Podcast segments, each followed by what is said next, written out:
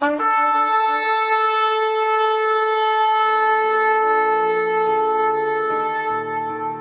拜是本分，敬拜是机会，敬拜是恩典，敬拜是与神共享天伦。齐来敬拜。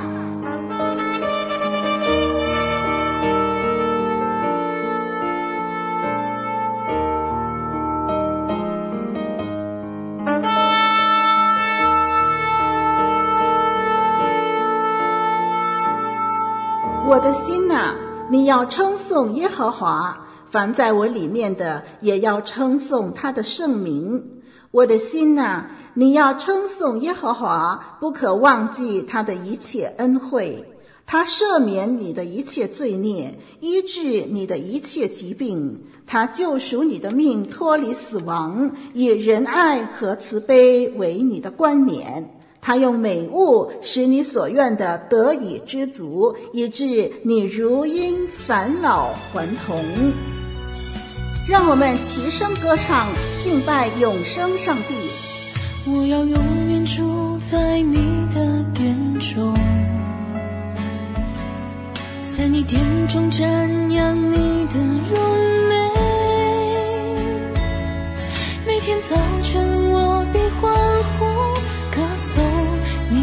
作为我恳求神灵，你来充满我，把你的话语深藏在心底。我愿意顺服，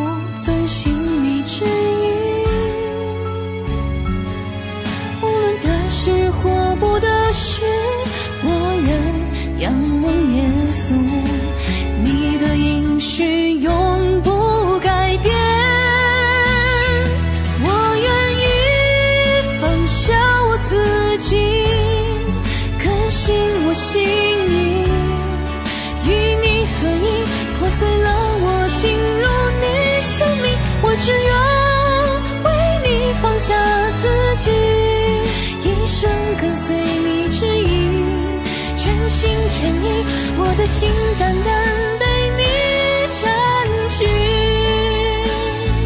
我愿意放下我自己，更新我心意，与你合一，破碎了我，进入你生命，我只愿。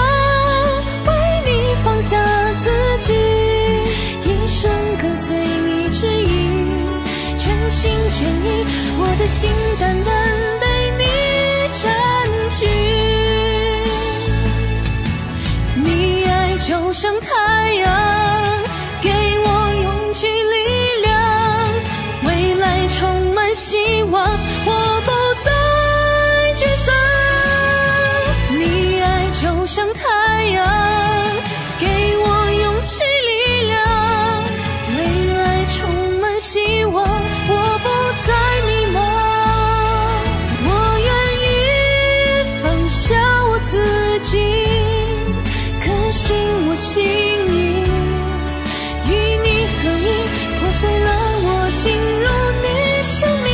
只愿为你放下自己一生跟随你指引全心全意我的心淡淡的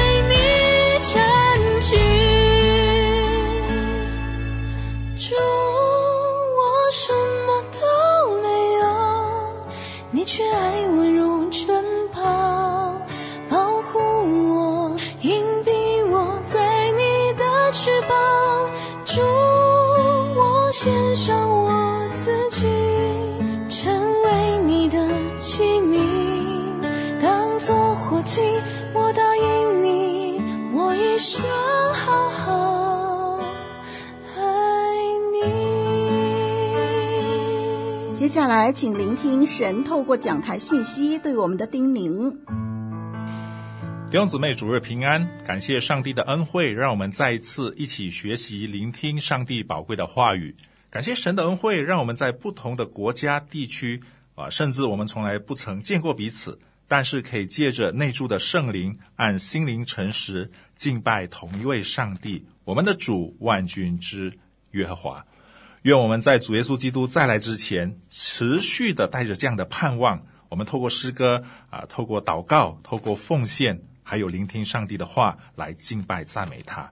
因为这是我们身为基督徒的责任，也是我们外在生命的一种表现。弟兄姐妹，你是否清楚你自己的身份？你是否足够了解你自己的使命呢？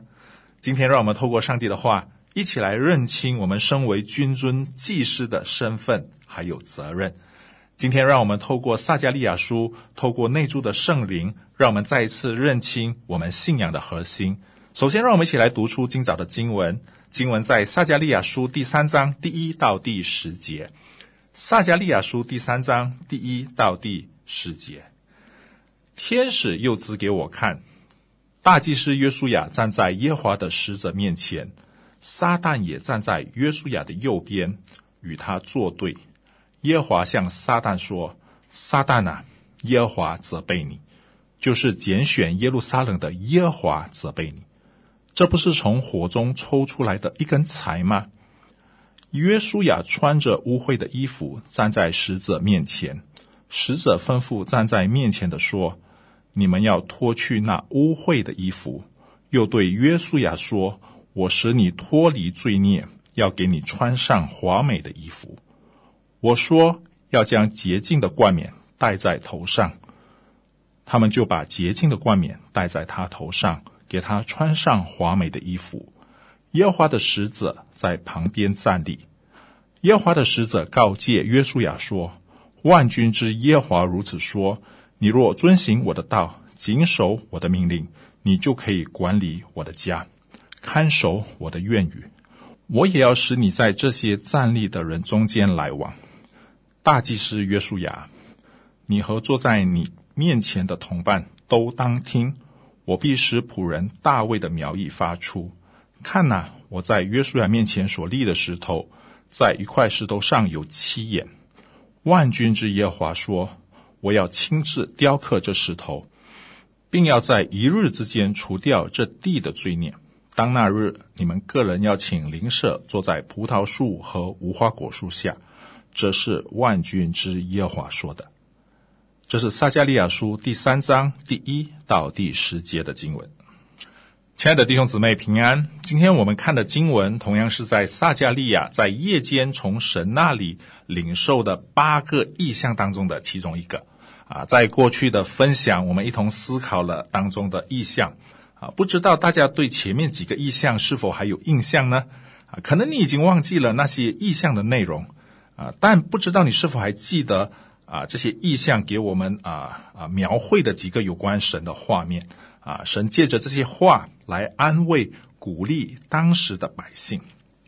在前面的意象当中呢，神借着意象告诉了他的百姓啊，虽然曾经他们确实在神的这个审判底下被掳到外邦之地，而且在他们的手下啊饱受凌辱，但不仅神把他们重新从巴比伦带了出来。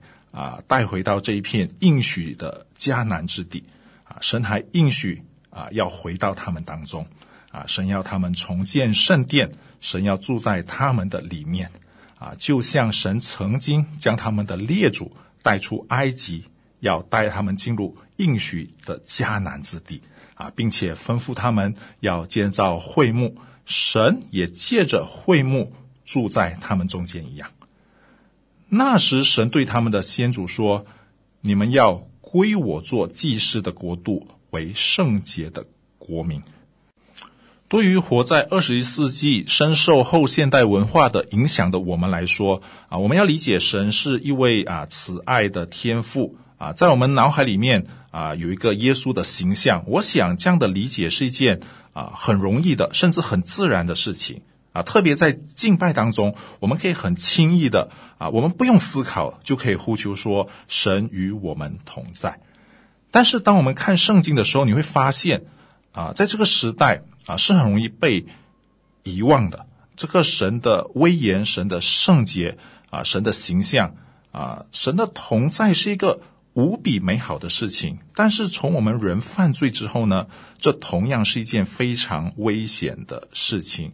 而且我们越靠近神，就越危险啊！就好像在旧约当中啊，最靠近神的至圣所啊，就算是大祭司在自洁之后呢，啊，进入都会有生命的危险啊。来到新约当中呢，我们来看看彼得，彼得看到耶稣在他面前所展现这个上帝能力的时候，他不是赶快跑上去抱住耶稣说：“主啊，与我同在。”他怎么说呢？他说：“主啊，离开我，我是一个罪人。”所以，当神曾经在西南山应许啊，以色列要做神的祭司的国度、圣洁的子民，并要建造会幕住在他们中间的时候呢，最大的问题就是圣洁的问题。而当这群回归的百姓在面对神的同在的应许的时候呢，极大的安慰，但同时对人来说也是一个很大的危机。让我们来看看第一方面，我们可以如何蒙洁净，我们从第一到第五节来看看，在意象中呢，经文啊、向我们描述了一个天上法庭的景象。经文说，大祭司约书亚站在耶华的使者面前，撒旦也站在约书亚的右边与他作对。大祭司约书亚站在代表神的耶华使者面前，不仅有撒旦来控告他，更糟糕的是第三节的经文说。约书亚穿着污秽的衣服站在使者面前。也许对今天的我们来说，可能穿一件肮脏的衣服并不是呃多么严重的事。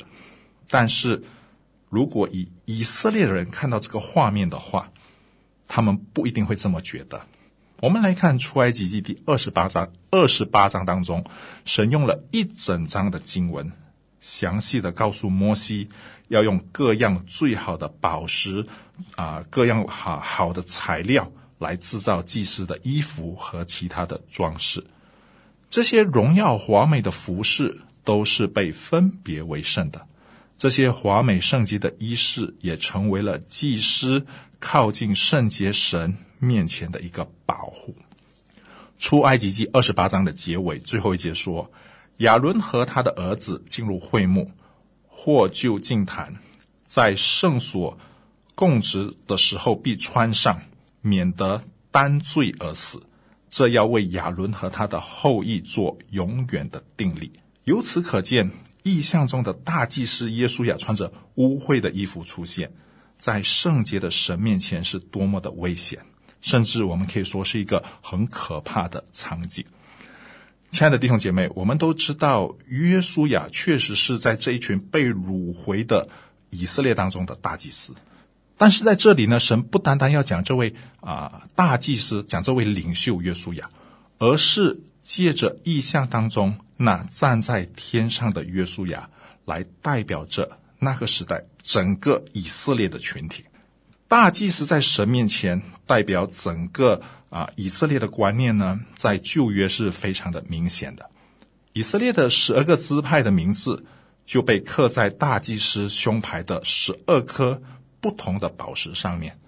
啊，当时的以色列百姓啊，就如穿着污秽衣服的大祭司约书亚，面对敌人的攻击，面对仇敌的控告，而更大的危险就是带着好像这些衣服污秽的罪孽。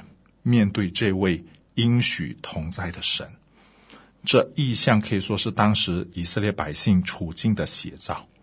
而在这整个意象当中，代表以色列的约书亚，仿佛被动无言的站在那里，而是神完全主动的开始扭转这个危机的局面。神责备攻击以色列的仇敌，并且宣告以色列是蒙神拣选的。又借着一句谚语来宣告，以色列在审判中蒙上帝怜悯，也是他主动吩咐的，脱去约书亚污秽的衣服，并给他重新穿上祭司本该有的华美的衣服。虽然在这个意象当中，我们并不知道神是如何解决百姓不洁的问题，但是在这个意象当中，神却清楚地宣告。他不仅要重新与百姓同在，他还会解决百姓罪孽的问题，使他们恢复神圣洁尊贵的祭祀。亲爱的弟兄姐妹，今天我们同样是这蒙怜悯、被拣选的祭司。使徒彼得在彼得前书二章九到十节告诉我们说：“唯有你们是被拣选的族类，是有君尊的祭司，是圣洁的国度，是属神的子民。要叫你们传扬那招你们出黑暗入奇妙光明者的美德。你们从前不算的子民，现在却做了神的子民；从前未曾蒙怜恤，现在却蒙了怜恤。”亲爱的弟兄姐妹，相信今天在这里的你和我，应该比当时的以色列百姓更清楚，这种人在罪的面前的完全的无助、完全的被动，也知道之所以我们可以在这里敬拜、侍奉神、呼求神与我们同在，完全是神在耶稣基督里主动的救赎。是神以他的儿子的死为我们脱去那污秽的衣服，更以他独生儿子复活的生命，成为我们侍立在圣洁的神面前最华美的外袍。所以，亲爱的弟兄姐妹们，不要轻看我们自己，因为我们基督徒神的儿女的这个身份，比世界上一切的身份，不管是世界富豪的身份啊，美国总统的身份。都要来得更加的珍贵，因为你是披戴神儿子有君王的尊荣、万王之王的祭司。我们来看第二点，遵行与遵守使我们啊可以传承这个使使命。弟兄姐妹们，既然我们有如此圣洁尊贵的身份，那我们要思考一件事情。我们是否要去过一个与我们这个尊贵生活啊匹配的生活呢？在接着的经文当中，我们来看耶和华的使者告诫约书亚说：“万军之耶和华如此说：你若遵行我的道，谨守我的命令，你就可以管理我的家，看守我的院宇。我也要使你在这些站立的人中间来往。”就如当时神借着摩西拯救以色列百姓出埃及，并在西乃山与他们立约，使他们成为神祭司的国度、圣洁的子民以后呢，神就赐下了律法和诫命，要他们听从，要他们来遵守。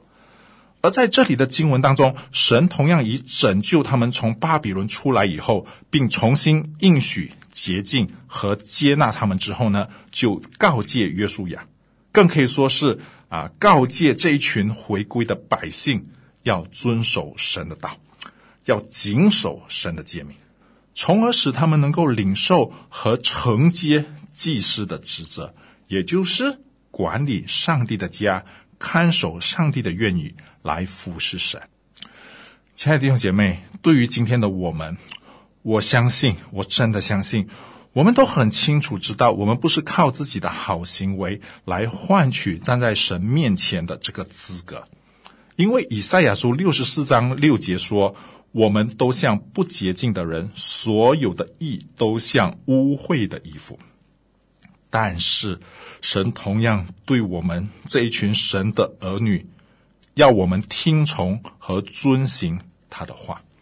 就好像保罗在帖撒罗尼迦前书二章十一到十二节说，劝勉他们说：“你们也晓得我们怎样劝勉你们、安慰你们、嘱咐你们个人，好像父亲待自己的儿女一样，要叫你们行事对得起那召你们进他国、得他荣耀的神。”亲爱的弟兄姐妹，我们不是以听从神的命令来和神建立关系。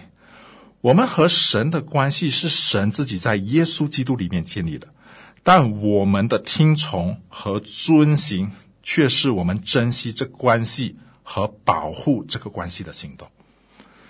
在今天这段神对大祭司约书亚的告诫当中，神说：“我们的神说，你若遵行我的道，谨守我的命令，你就可以管理我的家，看守我的院宇。”简单的来说，就是你如果听从遵行神的命令，那么你就可以来服侍他。这样我们可能就会想，那是不是今天我不能够完全听上帝的话，我不能够完全遵行上帝的道，那么我就可以不服侍了呢？不是的，在这里的遵守和谨守，你看回原文啊，它是用 “qa q a l qa 的字干啊啊 qa 的字干是什么什么意思呢？就是一个未完成式，而不是用啊这个完成式来表达。简单的理解，神不是要我们完全遵行了，神也不是要我们完全遵守了才可以去服侍他。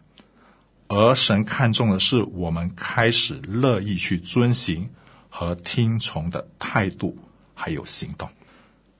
亲爱的弟兄姐妹，那你今天作为君尊的祭司，是否愿意开始去听神的话呢？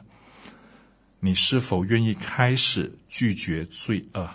你是否愿意开始改变自己，也更多的牺牲和爱那些原本你觉得不可爱的人，那么我们就可以让神在我们身上这个祭司的使使命，不单可以发挥在教会当中，也可以更多的进入在那些尔虞我诈的职场当中，进入在这个人心很冷漠的社区当中，使我们成为那真正可以带给别人祝福、上帝的祭司。我们来看第三点，神在最后的八到十节很清楚地告诉这一群以色列的百姓，前面那些应许和预兆一定会实现。大卫的苗裔要发出，神要立一块全能全智的石头，神要雕刻石头，在一日之间除去全地的罪孽。这些应许就成为以色列人对米赛亚的盼望。甚至到今天，许多犹太人仍旧在盼望当中。他们深信弥赛亚一定要来，神的应许一定不会落空。最后，那个坐在葡萄树和无花果树下，当时的人所想到那最美好的场景，一定会实现。弟兄姐妹们，而我们却知道，这个应许和预言已经实现了。那大卫的苗裔已经出来了。那块不是人所造的房角石已经来了，而他也确实在一日之间将全地的罪孽真正的去除了。神的应许已经在两千年前已经实现了。虽然应许实现了，但我们今天依然还有盼望。曾经的以色列盼望拯救的日子来到，今天的我们是否仍盼望那完全得赎的日子来到呢？曾经的以色列盼望弥赛亚的来到，而今天的我们同样盼望弥赛亚再来吗？曾经的以色列盼望那美好在那无花果和葡萄树下的美景，而今天的你和我是否真心的从心里盼望那棵生命树、生命河畔的美景呢？亲爱的弟兄姐妹。盼望不是希望，有或没有，来或不来都可以，只是为了多一层保险而已。基督徒的盼望是带着肯定的信心的期待，是我们喜乐、勇敢面对今天挑战的力量。我们一起来祷告，天父上帝，彼得后书告诉我们，照着你的应许，盼望新天新地，有义居在其中。你告诉我们，当我们盼望这些事的时候，我们就应该要殷勤，使自己没有玷污，无可指摘。那么，我们就可以安然见你的面。因此，我们在这里要祷告主，愿意我们成为尊贵的祭司，让我们一起遵行，让我们一起盼望，一直等到见主面的那一天。奉耶稣基督的名祷告，阿门。我要永远住在你的殿中，在你殿中瞻仰你的荣美。每天早晨我必欢呼歌颂你的作为，我恳求神灵你来充满我，把你的话语深藏在心底。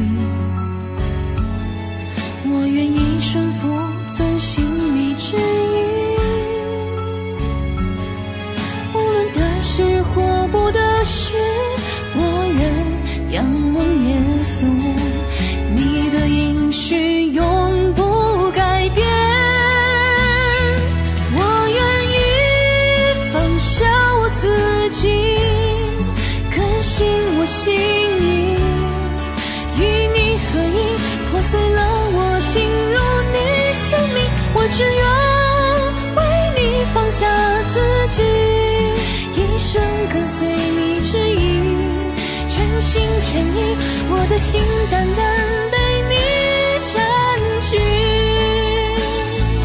我愿意放下我自己，更新我心意，与你合一，破碎了我，进入你生命，我只愿为你放下自己，一生跟随你指引，全。心全意，我的心单单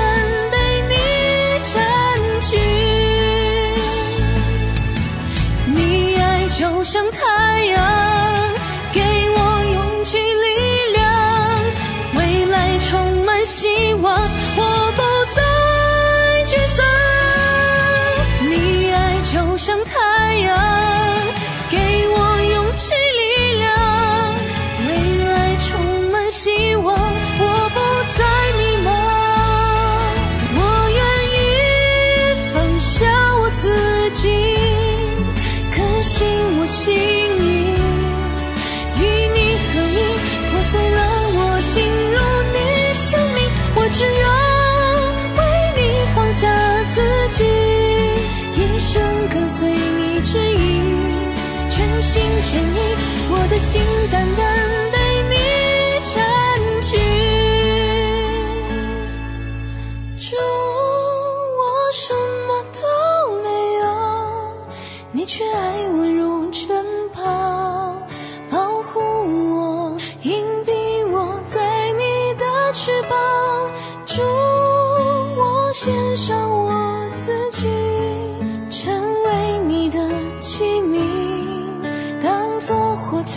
我答应你，我一生好好爱你。活水之声与您一起线上的敬拜在此暂告一段落。我们将在每个星期天与您一同敬拜神，欢迎锁定我们的网址。上帝祝福你。